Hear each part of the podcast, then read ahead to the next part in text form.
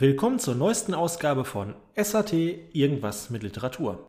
Gut ein Fünftel meiner Hörerschaft kommt aus dem Ausland. Für diejenigen könnte die heutige Episode schwieriger werden, wenn die kulturellen Eigenarten unseres preußischen Erbes nicht bekannt sind.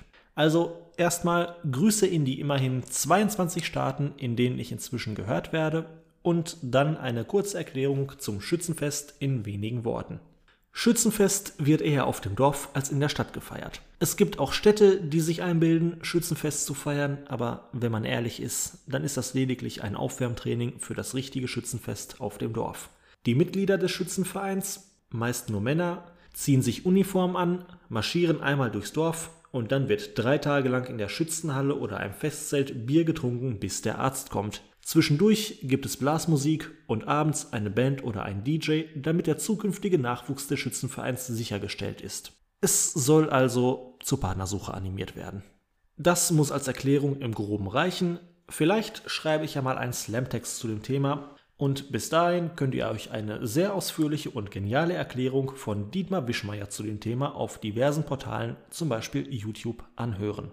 Nun aber zu meinem Text, denn auch bei uns war kürzlich Schützenfest und da habe ich zwei junge Menschen beobachtet, die mich zu diesem Text hier animiert haben.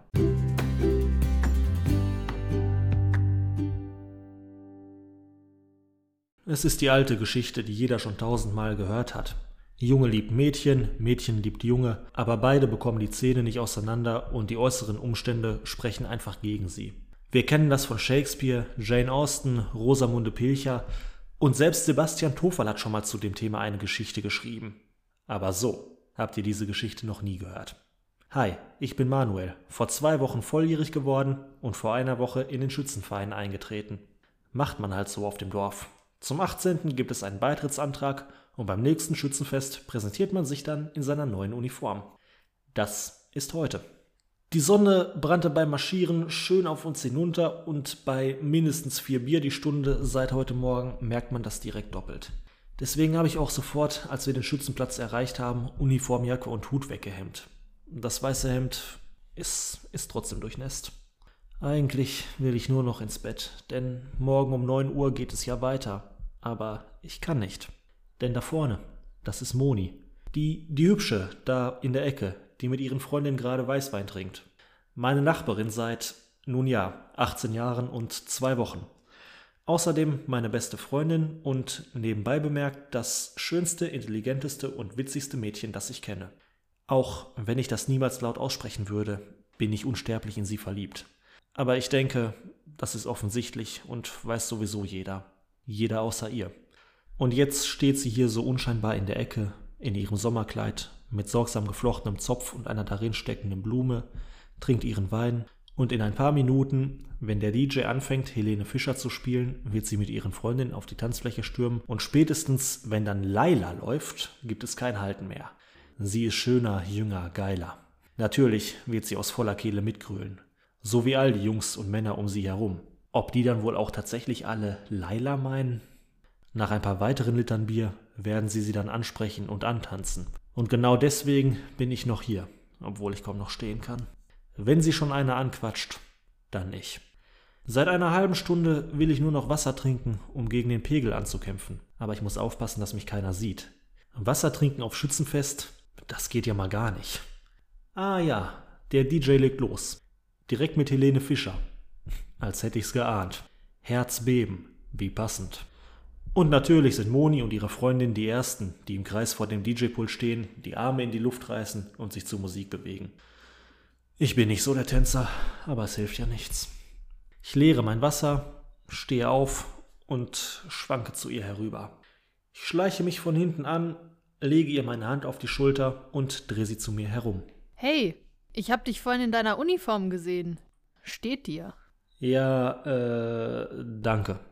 Ich bin schlecht im Komplimente machen, aber noch schlechter darin, welche zu bekommen. Hübsche Blume übrigens. Ich blicke auf die blaue Blüte in ihrem Zopf und irgendwo in meinem Kopf erklingt Jürgen Drews. Kornblumen. Oh, wow. Der DJ hat wohl einen ähnlichen Gedanken, denn nach Helenes Herzbeben kommt tatsächlich dieses Lied. Flirtet der Kerl etwa mit ihr? In Gedanken verfluche ich ihn, aber ich bin ja aus einem anderen Grund hier. Wollen wir tanzen? Später vielleicht. Kannst du mich nachher nach Hause bringen? Klar, sicher. Nicht die Art von gemeinsam nach Hause gehen, die ich mir gewünscht hätte, aber immerhin. Dann geht sie wenigstens mit keinem anderen mit. Die Frage ist nur, wann nachher sein wird. Okay. Und auch, wer dann eigentlich wen nach Hause bringt, denn sind wir mal ehrlich, ich glaube, die letzten vier oder fünf Bier haben mein Gehirn noch gar nicht erreicht.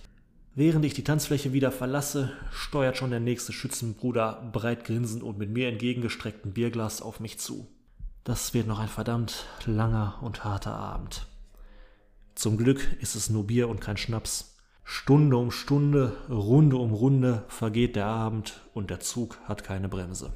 Es ist schon kurz vor zwei, als Moni endlich zu mir herüberkommt, mir ihren Finger mit erstaunlich langem und spitzem Fingernagel in die Brust drückt und sagt: Lass uns gehen.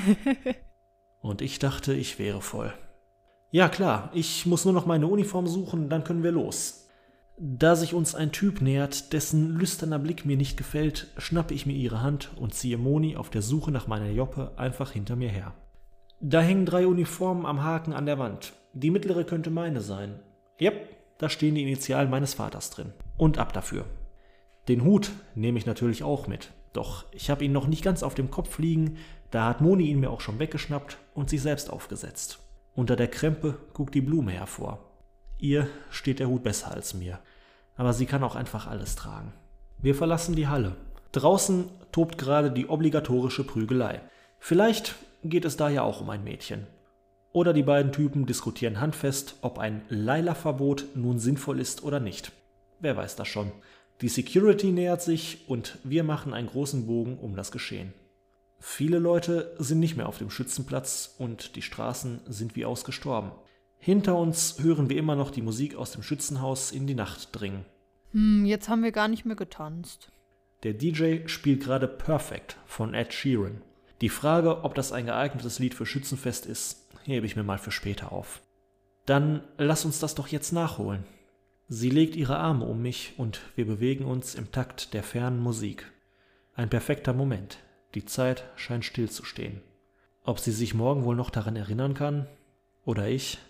Das Lied ist schon lange vorbei, als wir uns wieder voneinander lösen. Arm in Arm gehen wir das letzte Stück nach Hause. Vor der Tür verabschieden wir uns. Plötzlich zieht Moni mich zu sich herüber und gibt mir einen gute Nachtkuss, der sich nach mehr als Freundschaft anfühlt. Dann ist sie genauso plötzlich weg. Was hatte das jetzt zu bedeuten? Keine Ahnung, aber ich habe genug Zeit, es herauszufinden. Schützenfest geht ja noch zwei Tage und wenn der DJ morgen wieder Ed Sheeran auflegt, werden wir sehen, wohin die Reise geht. Ja, das war mein Beitrag zum Thema Schützenfest. Wenn er euch gefallen hat, dann empfehlt diese Episode und meinen Podcast im Allgemeinen gerne Freunden, Verwandten, Bekannten, Arbeitskollegen und wenn es sein muss, auch euren Haustieren.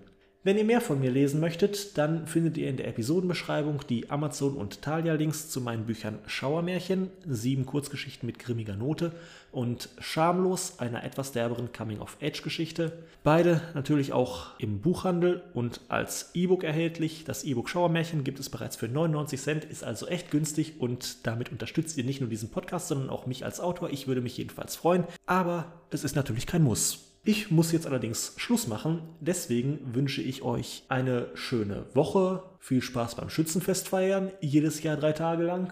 Und wir hören uns wieder, wenn es wieder heißt SAT irgendwas mit Literatur.